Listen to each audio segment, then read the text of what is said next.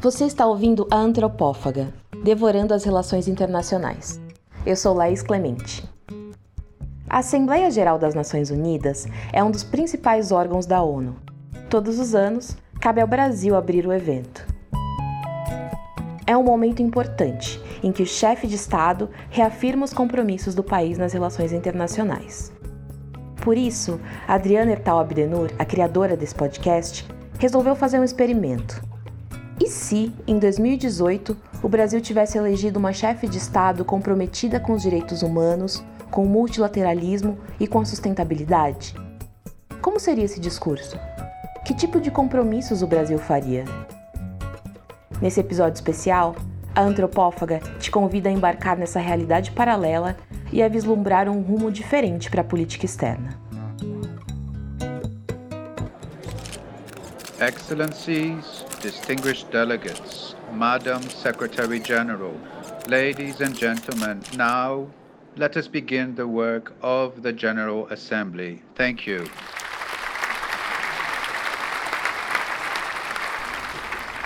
Bom dia a todas e todos. É uma honra estar aqui. Senhoras e senhores, enfrentamos crises sem precedentes no mundo. Novas tecnologias, transformações geopolíticas, e o impacto das mudanças climáticas são apenas três dos desafios complexos que nos trazem novas incertezas. O Brasil tem longa trajetória de contribuir para o multilateralismo, seja através de esforços globais como a Liga das Nações e as Nações Unidas, ou por meio das organizações regionais, como a Organização dos Estados Americanos e o Mercosul. O multilateralismo e o respeito pelo direito internacional são fundamentais para que possamos enfrentar e prevenir os problemas cada vez mais urgentes do mundo atual.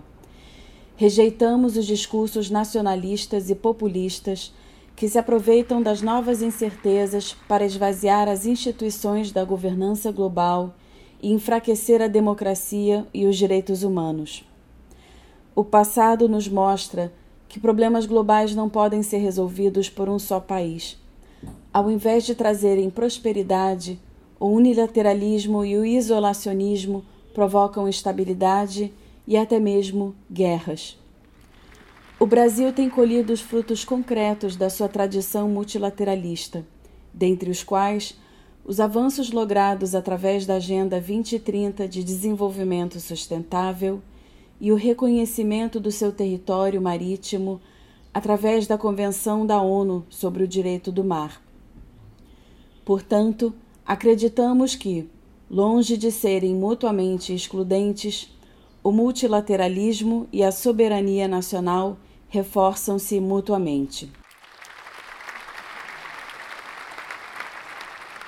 Defendemos a multipolaridade cooperativa, através da qual poderemos construir uma ordem internacional mais equânime e democrática, com maior representatividade dos países em desenvolvimento essa ordem deve ser pautada pelo multilateralismo e pelo direito internacional, e não por rivalidades geopolíticas ou ambições hegemônicas. A política externa brasileira retoma o seu viés universalista, fundamentado na ideia de que o diálogo é necessário, especialmente quando discordamos. Por isso, o Brasil continua, através da Agência Brasileira de Cooperação, fortalecendo os laços de cooperação Sul-Sul. Aprofundamos as trocas não apenas através de agrupamentos como o IBAS e o BRICS, mas também bilateralmente com parceiros na América Latina, na África e na Ásia, com base nos princípios de amizade, horizontalidade e reciprocidade. Para tal, o Brasil assume o compromisso de expandir o seu orçamento para atividades de cooperação internacional sempre considerando a responsabilidade fiscal e o impacto social e ambiental de tais projetos. Os países latino-americanos são nossos vizinhos e temos todos a ganhar com uma maior integração regional. Reconhecemos nossa dívida histórica para com nossos antepassados africanos e nos orgulhamos de nossas raízes. Os laços entre o Brasil e Oriente Médio são históricos e continuaremos expandindo as trocas. acompanhamos com grande interesse a iniciativa do Cinturão e Rota e buscaremos aprofundar nossos intercâmbios com parceiros asiáticos. Também devemos trabalhar juntos pela inovação, além de desenvolver tecnologia de ponta em áreas como aviação e energia nuclear para fins pacíficos. O Brasil também é referência em tecnologias sociais no combate à fome e à pobreza. Na nossa cooperação solidária, iremos privilegiar os esforços na área de saúde pública, compartilhando nossas experiências no desenvolvimento de um sistema único de saúde de acesso universal e resguardado pela Constituição Federal, buscando também aprender com os nossos parceiros. Acreditamos que sociedade civil e setor privado têm um papel a cumprir nas políticas públicas e na cooperação mas isso não quer dizer que os Estados devem abdicar da sua responsabilidade perante o ritmo cada vez mais acelerado das mudanças sociais. As instituições de Bretton Woods e outros componentes da governança global econômica devem atentar para a pauta comercial que, na ausência de um arcabouço global efetivo, se afunda em um bilateralismo sem rumo esse panorama produz trocas que são altamente assimétricas, prejudicando os países em desenvolvimento. Igualmente preocupante é a tendência de financiarização da economia global. O fenômeno vem exacerbando as profundas desigualdades socioeconômicas já existentes, alimentando uma superelite com poder político desproporcional e fomentando novas tensões sociais. Precisamos inovar nos esforços de regulamentação do setor financeiro e no combate à precarização do trabalho. O Brasil segue comprometido com a reforma do Fundo Monetário Internacional, Banco Mundial e Organização Mundial do Comércio, de forma a torná-las mais eficazes. Isso requer maior representatividade da ordem mundial atual na qual países em desenvolvimento contribuem significativamente para o crescimento mundial, mas carecem de poder decisório.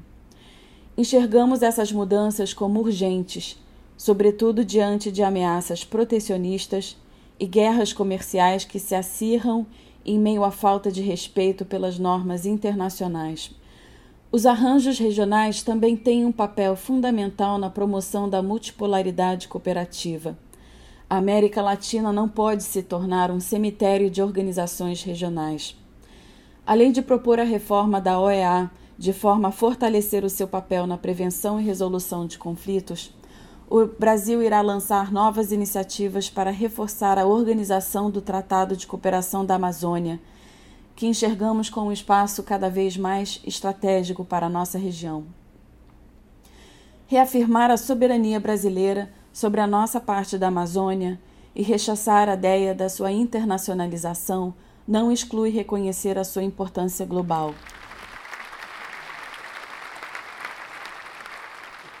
O Brasil permanece à disposição para cooperar com parceiros em busca da preservação da floresta amazônica, da proteção dos povos indígenas e tradicionais e do desenvolvimento sustentável e inclusivo de toda a Amazônia.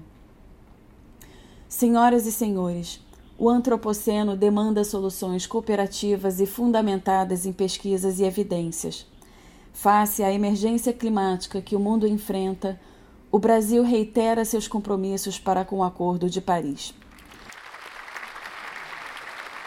A comunidade científica no Brasil trabalha em estreita colaboração com contrapartes em outros países no desenvolvimento de mecanismos de monitoramento desde satélites até o uso da inteligência artificial. Nos orgulhamos dos nossos centros de excelência, como o Instituto Nacional de Pesquisas Espaciais. A valorização da ciência, do conhecimento e da educação é primordial na promoção do desenvolvimento sustentável e inclusivo.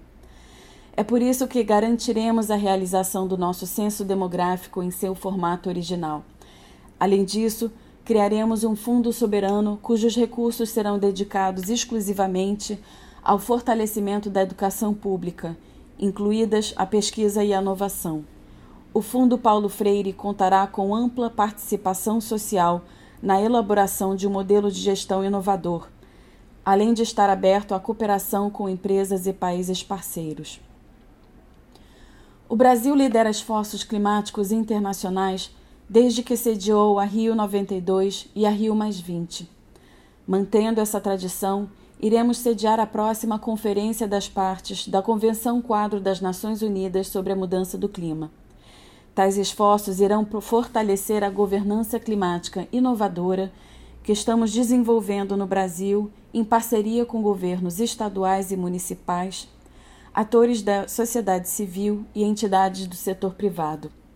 Além disso, o Brasil convida a comunidade internacional a apoiar e participar da Conferência Internacional da Juventude e do Clima, que iremos sediar no ano que vem em Teresina, no Piauí.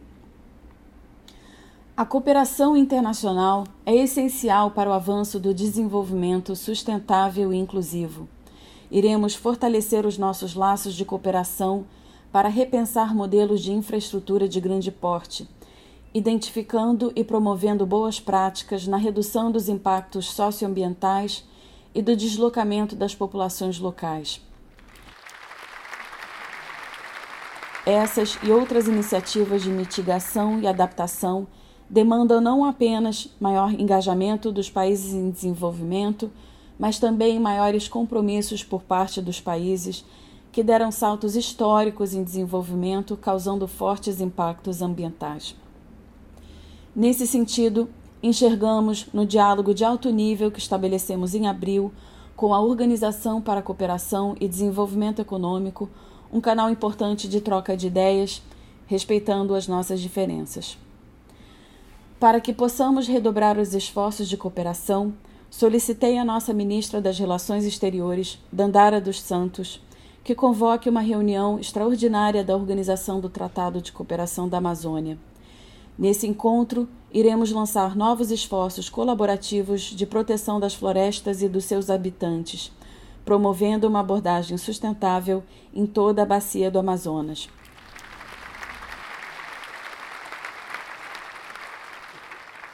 Senhoras e senhores, o Brasil tem longa tradição de prevenção e resolução pacífica dos conflitos, dentro e fora da sua região. O nosso país tem orgulho de estar entre os membros fundadores da Zona de Paz e Cooperação do Atlântico Sul, livre de armas nucleares, que constitui uma das nossas maiores credenciais como ator na paz e segurança internacional. O Brasil lamenta o desgaste do regime internacional de desarmamento, com o recente colapso do Tratado de Forças Nucleares de Alcance Intermediário e se compromete a ratificar e a promover a universalização do novo Tratado sobre a Proibição das Armas Nucleares. No mesmo espírito, anunciamos uma moratória nacional na produção de munições de fragmentação. O Brasil irá aderir à Convenção de Oslo sobre a proibição desses artefatos que provocam danos desproporcionais à população civil.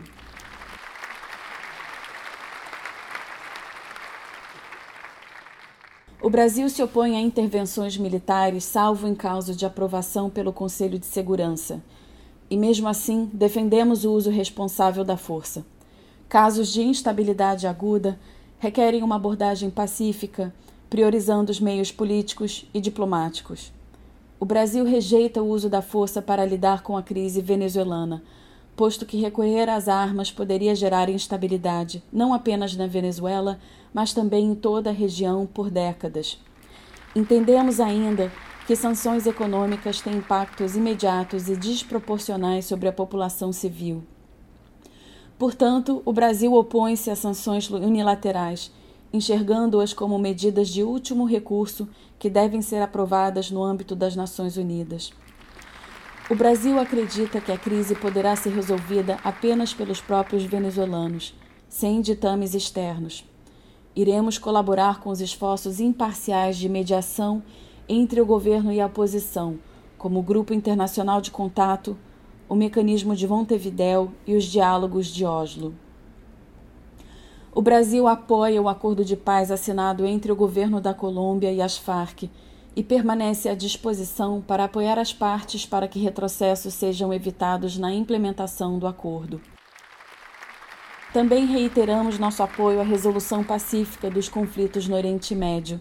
Mais especificamente, assinalamos a necessidade de preservar o acordo sobre o programa nuclear iraniano. Reafirmamos o compromisso do Brasil com a solução de dois estados para a Palestina e Israel, com base nas linhas de 1967 e nos parâmetros do direito internacional, inclusive em relação ao status de Jerusalém. Estamos prontos a desempenhar novas atividades de mediação no Oriente Médio, caso sejamos convidados pelas partes. Acreditamos que os mecanismos de paz e segurança das Nações Unidas podem e devem ser modernizados e aprimorados. Sob a liderança da nossa ministra da Defesa, Iracema Silva, o Brasil retoma o seu papel junto às operações de paz da ONU. Iremos contribuir militares, policiais e civis para a missão das Nações Unidas na República Centro-Africana. No início do ano, lançamos uma campanha que busca aumentar a participação de mulheres brasileiras em todos os componentes, inclusive em postos de liderança. No plano político, também continuaremos contribuindo para os esforços de resolução pacífica dos conflitos. É por isso que, em março, lançamos em Brasília a rede de mediadoras latino-americanas, cujo conhecimento acumulado em contextos de conflito e violência na nossa região será útil na resolução de conflitos em outros lugares. Essa iniciativa reforça nosso compromisso com a implementação da segunda versão do nosso inovador Plano Nacional de Ação sobre a Agenda de Mulheres, Paz e Segurança, construído em colaboração com a sociedade civil. Ressaltamos que a eficácia da ONU em paz e segurança requer maior representatividade. Em que pese a fadiga com o tema da reforma, insistimos que, sem repensarmos o Conselho de Segurança, a arquitetura de paz e segurança da ONU permanecerá distorcida e pouco eficaz. É por isso que lançamos, mês passado, uma nova proposta, sob o título O Conselho dos Capazes. Vislumbramos um órgão cujos membros seriam eleitos a cada cinco anos, com base em avanços demonstráveis durante o período prévio, em pautas tais como implementação e promoção das agendas de Mulheres, Paz e Segurança e de Juventude, Paz e Segurança, contribuições concretas para a prevenção de conflitos, incluídos os esforços de desarmamento e de não proliferação de armas nucleares, iniciativas em mediação de conflitos. Critérios de representatividade também seriam adotados, de forma a assegurar a presença dentre os membros do Conselho de países de diferentes regiões geográficas e níveis de renda. Na mesma linha, o Brasil também defende a ampliação dos trabalhos e responsabilidades da Comissão da Consolidação da Paz, mais apta a liderar esforços preventivos e de reconstrução em contextos pós-conflito. Finalmente, o Brasil continua contribuindo para os debates sobre as normas da intervenção razão pela qual iremos relançar com novo vigor o princípio de responsabilidade ao proteger.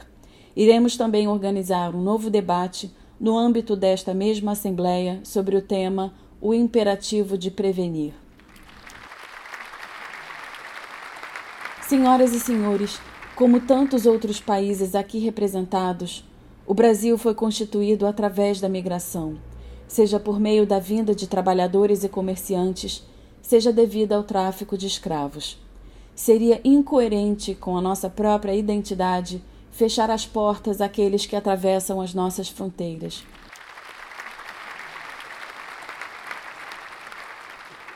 A crise de refugiados na Venezuela já tornou-se a segunda maior do mundo e ela apresenta desafios sem precedentes para os países da nossa região. O Brasil já recebeu cerca de 130 mil migrantes da Venezuela e continuará recebendo mais. Diante da situação de graves e generalizadas violações de direitos humanos na Venezuela, nos comprometemos a processar as solicitações de refúgio de venezuelanos de maneira prima facie, ou seja, em grupo. Assim, o Brasil abrirá mão do prolongado processo de análise individualizada garantindo proteção internacional aos venezuelanos de maneira coletiva e agilizada. Também expandiremos nosso programa de interiorização de venezuelanos que chegam através das nossas fronteiras terrestres, de forma a promover a sua efetiva integração à sociedade brasileira. Consideramos que a migração é um direito humano e rechaçamos a visão de que migrantes constituem ameaças à segurança nacional. Problemas de segurança podem surgir quando as nossas instituições e marcos legais não estão devidamente adequados a receber e garantir os direitos de pessoas migrantes e refugiadas. A nova Agência Brasileira de Migração, estabelecida em fevereiro, está encarregada de coordenar esforços voltados para os solicitantes de refúgio e de residência temporária.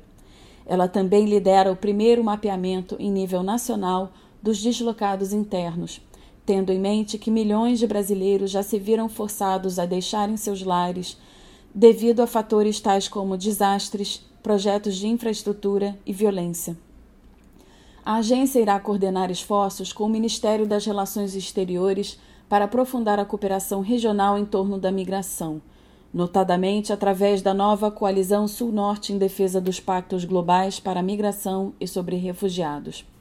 Temos a honra de anunciar a retomada do Programa Brasileiro de Reassentamento, que terá como medida inicial o reassentamento assistido de 500 refugiados advindos do Oriente Médio, da África e da América Latina. O Brasil também se compromete a fazer contribuições humanitárias anuais e previsíveis para os refugiados palestinos, através da Agência das Nações Unidas de Assistência aos Refugiados da Palestina. Além disso, ampliaremos nossa contribuição para o Alto Comissariado da ONU para Refugiados e para a Organização Internacional de Migração Continuaremos trabalhando com essas agências em busca da plena integração local de imigrantes, refugiados e solicitantes de refúgio no Brasil. Senhoras e senhores, não podemos permitir que a agenda dos direitos humanos se esvazie. Sem a defesa dos direitos humanos, não há democracia. O Brasil é um país diverso, onde as mulheres, indígenas, portadores de necessidades especiais, e grupos LGBTI devem poder efetivamente exercer a sua plena cidadania, com todas as garantias de um Estado laico.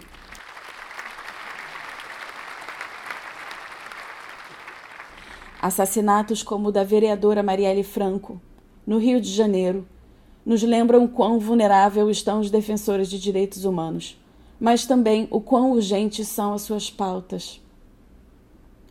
Temos avançado no plano interno e internacional para garantir as liberdades individuais e a proteção dos defensores, jornalistas e lideranças sociais. Como parte dos esforços visando a inauguração do Conselho Nacional de Política Externa, lançamos em fevereiro, com ampla participação social, nosso primeiro livro branco de política externa. O livro marca o início da política externa inclusiva que incorpora não apenas a igualdade de gênero, mas também o antirracismo e o combate à homofobia, à perseguição étnico-religiosa e à discriminação em geral, promovendo uma sociedade mais igualitária. A nossa política externa inclusiva tem como âncora o princípio de Angatu, que na língua tupi se refere ao bem-estar, bom espírito. Seguindo o Angatu, o Brasil busca promover o desenvolvimento sustentável e inclusivo que irá assegurar a felicidade e a dignidade da população. Isso requer atenção não apenas às questões econômicas, mas também o respeito ao meio ambiente, à cultura e à diversidade.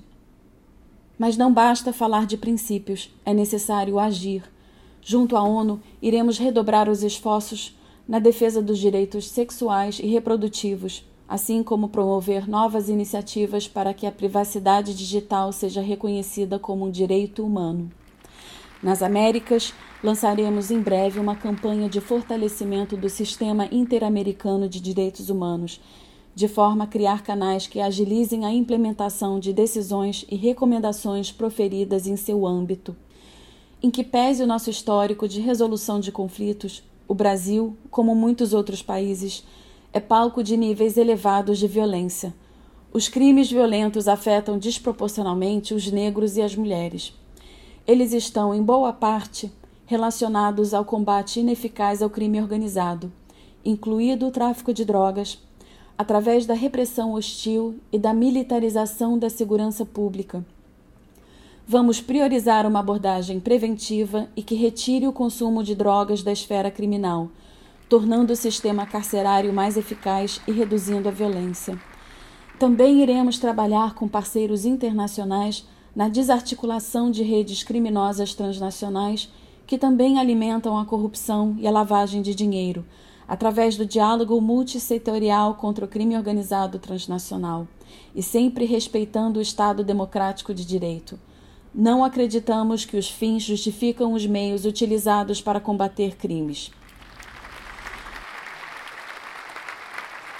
Senhoras e senhores, sem refletirmos sobre quem somos e para onde queremos ir, não encontraremos as soluções. Com isso, gostaria de compartilhar que, através dos esforços da nossa cooperação solidária, no final deste ano daremos início à construção do Museu da Escravidão, em colaboração com os Estados-membros da Comunidade de Países de Língua Portuguesa.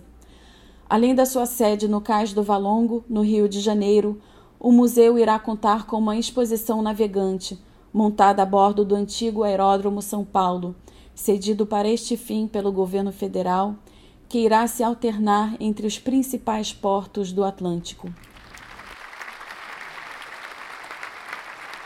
Longe de ser apenas um lembrete dos abusos cometidos no nosso passado, essa nova instituição será um marco no pensar sobre o futuro. A melhor solução para a intolerância, o ódio e a desesperança é pensarmos juntos sobre o mundo que queremos construir através do Angatu e da multipolaridade cooperativa. Muito obrigada.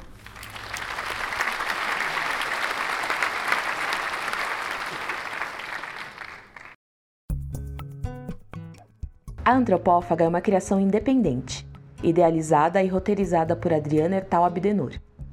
Você pode ouvir todos os episódios no Spotify, iTunes, SoundCloud ou no tocador de podcasts da sua preferência. O roteiro do episódio de hoje foi escrito em coautoria com Mayara Fole você pode encontrá-la no Twitter como mafole, com dois L's e Y. A voz do mestre de cerimônias é de Marcelo Abdenur. Eu sou Laís Clemente, produtora e editora deste podcast. Até o próximo!